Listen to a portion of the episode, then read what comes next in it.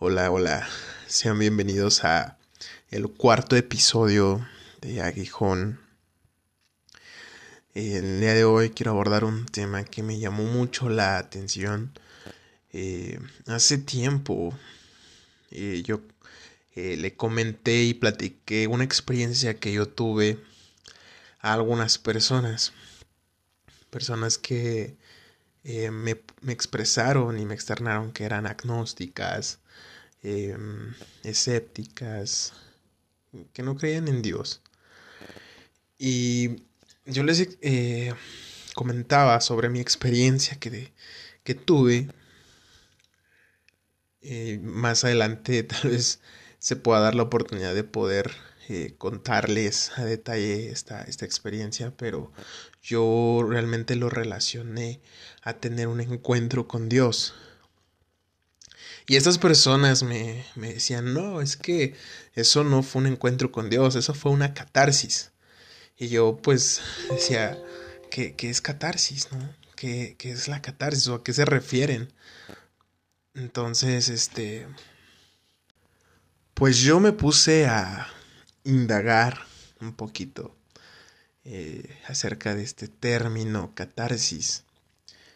Y estaba, estaba leyendo que la catarsis es una experiencia purificadora de las emociones humanas. Eh, este término que, le dan catarsis es como una experiencia eh, y significa purga o purificación, proviene del griego. Catarsis. Como sinónimos de catarsis se pueden emplear las palabras limpieza o liberación en el área psicológica, más específicamente en el psicoanálisis, autores como Simon Freud eh, retoman el concepto de la catarsis griega desde un punto de vista terapéutico. O sea, por tanto, la catarsis hablan aquí que es un método mediante el cual eh, hay un proceso en la terapia o en las terapias que, que dan que conducen al paciente a, desbloquear recuerdos, vivencias reprimidas en su inconsciente. Generalmente esto es asociado a eventos traumáticos del pasado con la finalidad de poder hablar sobre ello y concientizarlo y experimentarlo emocionalmente.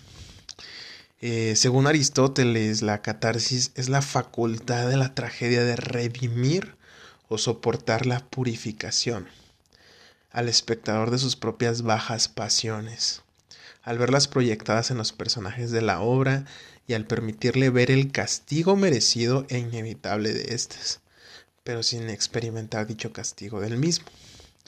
Entonces, aquí me llamó mucho la atención, em, porque Aristóteles menciona que es la facultad de soportar, eh, de redimir eh, al espectador. Y me llamó la palabra redimir. Eh, y el verbo permite referirse a la acción de liberar a alguien de un sufrimiento o de un castigo. También puede utilizarse para hacer referencia al hecho de adquirir o recuperar algo. Y aquí es muy importante porque dice algo que se había perdido o se encontraba embargado. Y quiero, quiero aquí hacer eh, referencia a que muchas veces cuando nosotros estamos fuera de las cosas de Dios, del, camino de Dios, del propósito que Dios tiene para nuestra vida, em, perdemos muchas cosas.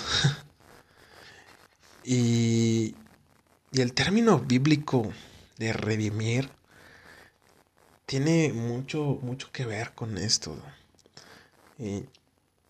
tiene como significado el rescatar, comprar otra vez, recuperar, comprar, librar por el pago de rescate, libertar.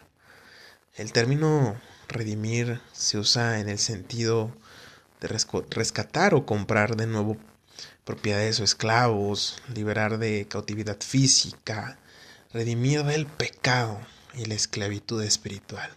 Y es ahí donde me llamó la atención, porque estas personas que no conocen de Dios me dicen, es que lo que tú tuviste no fue un encuentro con Dios, fue una catarsis.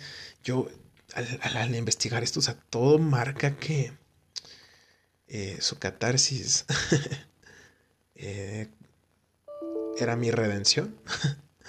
me estaba redimiendo, por así decirlo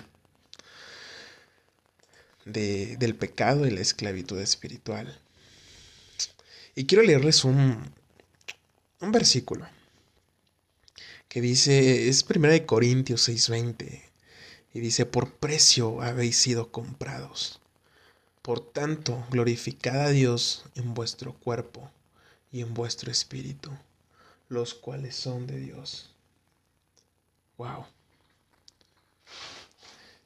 Realmente aquí la palabra comprados. Por precio habéis sido comprados. Y lo que significa en, la, catarsis, ¿no? Eh, de soportar la purificación, el castigo. Eh, o sea, no sé, yo creo que nuestra redención es posible por medio del sacrificio que hizo Cristo. La redención se refiere a la, expiación de Jesucristo y al hecho de que nos liberó del pecado. La expiación de Jesucristo nos redime a todo, a todo el género humano de la muerte física. Y por medio de esta expiación, los que tengamos y los que tengan fe en Él y se arrepientan son redimidos de la muerte espiritual o como dice la catarsis del castigo, del sufrimiento. En Tito 2.14 dice, quien, se dio a sí mismo por nosotros, para redimirnos de toda iniquidad y purificar para sí un pueblo, para posesión suya, celoso de buenas obras. Wow. Realmente esto es increíble. Y vaya, muchas, muchas personas eh, creen saber qué significa redimir. Sin embargo, la mayoría de los que hablan sobre la redención de Jesús manifestada en la cruz, no sé, a veces no llegamos a comprender la magnitud de lo que, de lo que esto implica. Algunos no se nos puede revelar o no podemos comprender por qué Dios no pudo impedir la muerte de su Hijo unigénito en las Escrituras está, está plasmado como el plan perfecto de Dios para salvar a su creación. Pero, pero es importante eh, discernir qué significa redimir. Jesús se entregó para redimir a toda la humanidad caída. Y si no, si no dominamos bien este, este tema este asunto, esta palabra, como resultado no podemos interiorizar ni valorar correctamente el sacrificio de Cristo. Por ello, muchas veces cuando decimos, Jesús murió por ti, Jesús ha muerto por mí, eh, Jesús dio su vida para salvarte, mm, o sea, no le damos el valor y, escasea a menudo su auténtico significado y apreciación para aquel que, pronuncia esta palabra sin, sin una revelación profunda y sobre todo divina. Podemos precisar que Dios al ofrecer la vida de, su Hijo para nuestra salvación, eh, esto podría ser más evidente como la mayor redención, nunca antes vista, ya que esta acción pues consistió en soportar que le, que le asesinaran clavándolo en la cruz, después de que Jesús fue sometido a una serie de torturas sumamente dolorosas. A través de su muerte Jesucristo proporcionó, nos proporcionó a toda la humanidad la oportunidad de obtener el reino de Dios y la vida eterna. Y me gustaría leerles este, este versículo que dice, en Efesios 1.7. En Él tenemos redención mediante su sangre, el perdón de nuestros pecados según las riquezas de su gracia. Wow. el propósito de redimir mediante el padecimiento de Jesús. Con esto a nosotros se nos ha permitido eh, pasar de la esclavitud del pecado a la libertad otorgada como un pacto.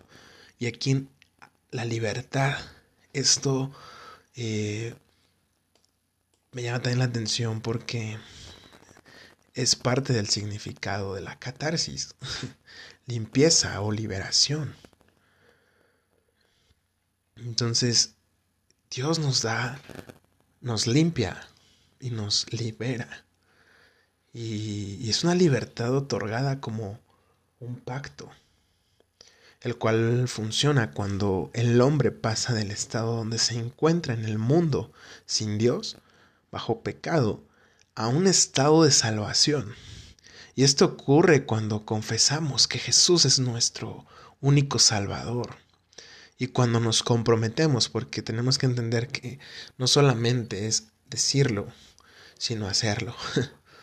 Y aquí debemos comprometernos a seguirle en servicio y honra, ya que, ya que el Señor, ya que Dios hizo un primer pacto, cumpliendo con cada uno de nosotros.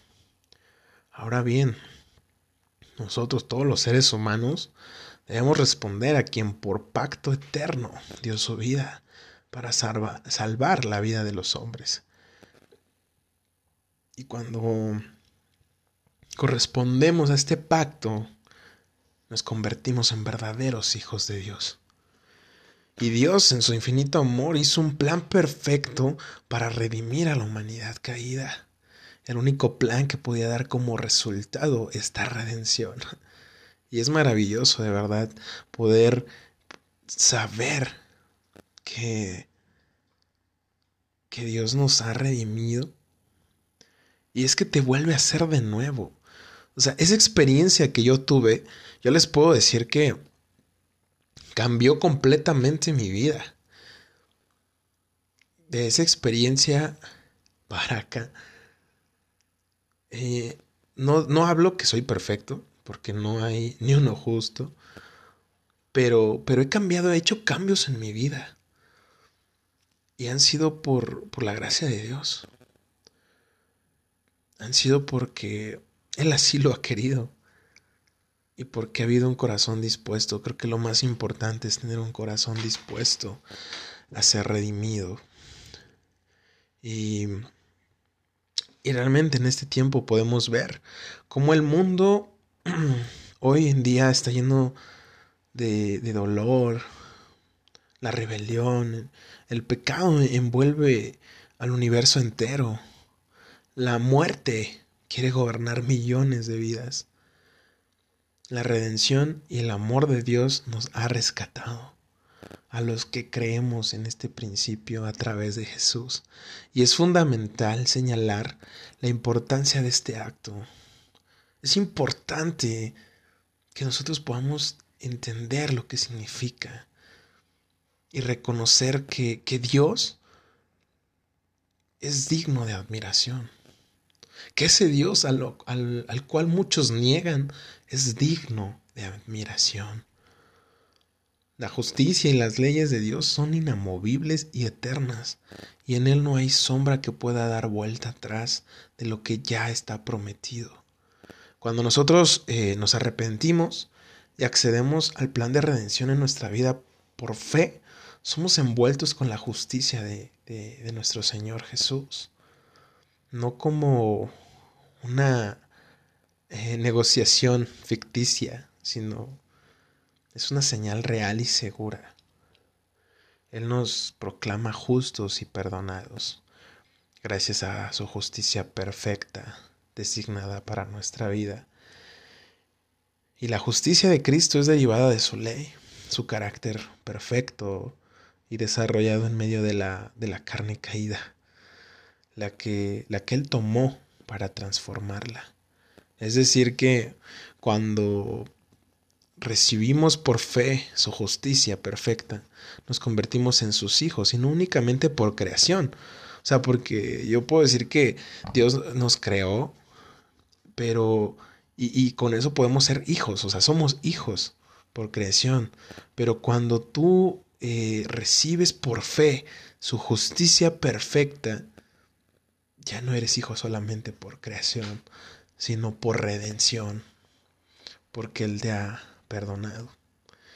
Y no quise hacer muy largo este, este podcast. Veo que algunos llegó a durar 40, 50 minutos y, yo creo que depende del tema.